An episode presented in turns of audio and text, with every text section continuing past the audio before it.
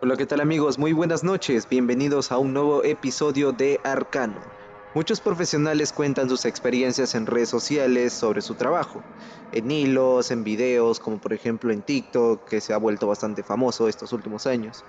Pero en esta ocasión vamos a hablar sobre un foro de Reddit, el cual hizo un guardabosques del Servicio Forestal de Estados Unidos, contándonos sus experiencias más terroríficas en su trabajo.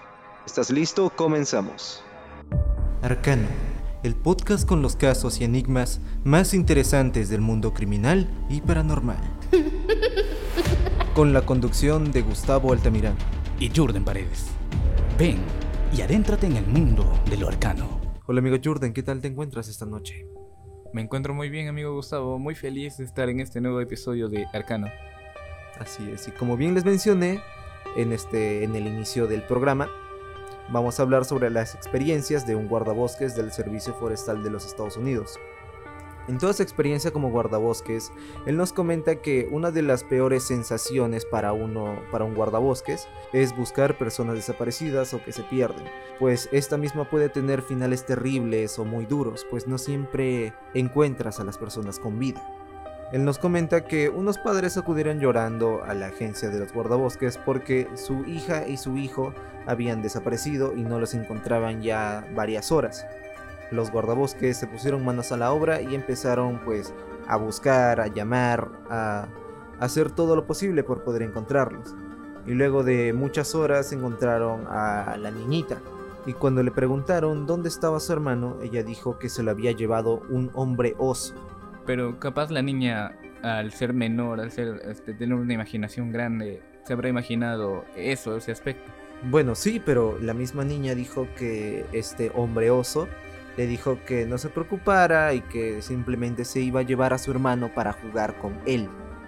Y más adelante cuando interrogaron a la niña, ella contó que era un hombre muy grande, muy peludo y además tenía un rostro extraño y comenta que la última vez que vio a su hermano fue cuando este mismo hombre oso, entre comillas, se lo estaba llevando.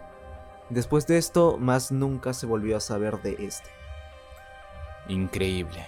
Gustavo, hay otra anécdota del mismo guardabosque. Como, como mencionaste, él ya tiene varios años eh, en ese trabajo y es obvio que tenga mucho más historias que contar.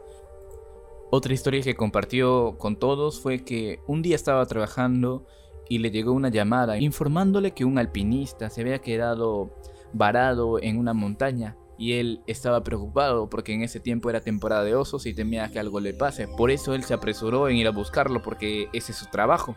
Lo curioso es que encontró al alpinista todo herido, con la pierna rota, en un avanzado estado. Lo primero que hizo es preguntarle si está bien, que cómo sucedió esto, a lo que él responde todo asustado, eh, diciendo que él había llegado a la cima de la montaña con sus equipos, obviamente. Pero cuando llegó a la cima, notó que había una persona. Una persona sin equipo para poder llegar ahí, sin su equipo para trepar. Lo que a él le parecía muy extraño. Entonces notó que esa persona se percató de su presencia y se empezó a acercar hacia él. Él obviamente asustado, eh, retrocedía poco a poco. Pero lo que le dejó impactado es que al ver a esa persona, se dio cuenta que no tenía un rostro. Imagínense, llegar a la cima de la montaña y encontrarse una persona sin rostro que esté ahí. Esto obviamente lo asustó demasiado a tal punto de resbalarse y caer de una gran altura. Por eso está así en ese estado. Y lo que el alpinista mencionó también es que su pierna rota no es lo que lo preocupaba. Lo que le preocupaba es que esa cosa baje a buscarlo. Y como tercera y última anécdota que nos contó el guardabosques, nos menciona que hubo una mujer reportada como desaparecida porque se había separado de su grupo y al parecer habían encontrado su bolso junto a su celular, así que no tenían cómo contactarse con ella.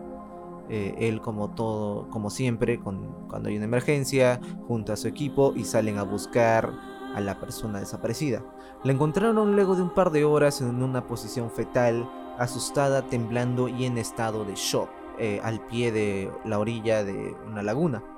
Y ella, al estar en estado de shock, no decía nada, simplemente estaba ahí. Eh, él junto con su compañero la trataron de levantar, cargándola uno, por, uno y uno en cada lado de brazo, y la empezaron a llevar a lo que sería eh, el centro de control. Y mientras más iban acercando al centro de control, se percataron que la chica empezó a reaccionar. Y lo que ella hacía era voltear a cada rato a ver atrás de ellos. Y lo hacía muchas veces hasta que les empezó a preguntar a los guardabosques por qué un enorme hombre de ojos negros los estaba siguiendo. Y esto para ella era al parecer tan real porque mientras más iban avanzando, ella más veces volteaba a mirar y se le notaba mucho más eh, el miedo.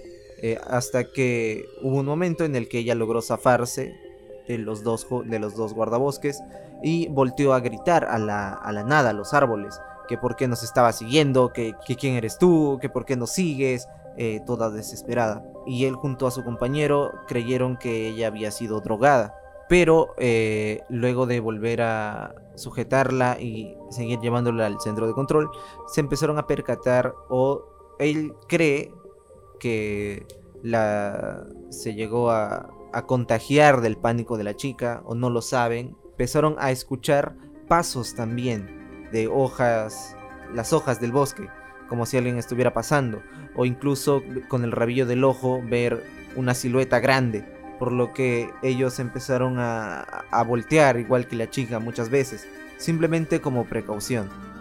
Y él finaliza hasta que lograron llegar al centro de control, donde la chica nuevamente logró reunirse con su grupo. Él nos comenta que los guardabosques tienen muchos, muchas más anécdotas, entre algunas un poco perturbadoras, algunas tétricas como hemos mencionado aquí. Incluso él menciona, como ya mencioné en la primera experiencia, de las peores cosas que le puede pasar a un guardabosques es que te llegue un padre o una madre algún familiar a decirte que alguien de su familia está perdido y encontrarlo eh, con un final terrible es bastante inquietante.